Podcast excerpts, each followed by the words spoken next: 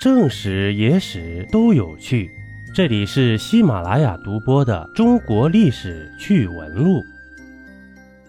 北宋历史上最香与最臭的官员，如果仅讨论体香的话呀，这北宋官场上倒的确有一对截然相反的官员，两人同为翰林学士，但行事作风呢，却完全背道而驰。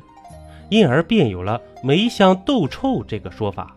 咱们先来说一下最香的官员梅询。梅询呢是宣称梅氏第三世孙，后考中进士，入朝为官。梅询为人不仅才辩敏明，而且严毅修洁。每天早晨出门之前呢，都要点上两炉香料，然后用公符罩住。并将袖子两端全部系住，从而使香气灌满袖中。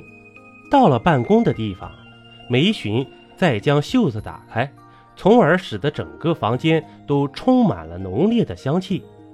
北宋官员的福利普遍较好，而梅询呢，又是极受皇帝重视的官员，自然不缺钱财，因而啊，他通常使用的都是极好的香料。而这一嗜好也使得他得了一个“梅香”的称号。咱再来说一说最臭的官员窦远宾。窦远宾呢，乃是五代时期宰相窦正固的孙子，也算是出身名门，且才华极好。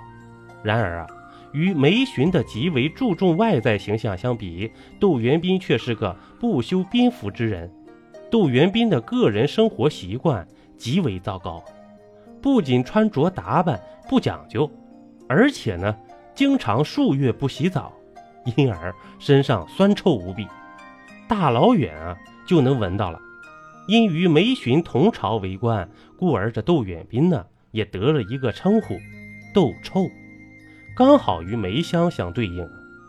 由此可见，注重个人卫生还是极为重要的一件事啊，否则便会如窦元宾一样。不仅引起他人反感，甚至还会令人贻笑大方啊！一杯故事，一口酒，这里是历史绞肉机，我是金刚经。本集播完，感谢收听订阅，咱们下集啊，不见不散。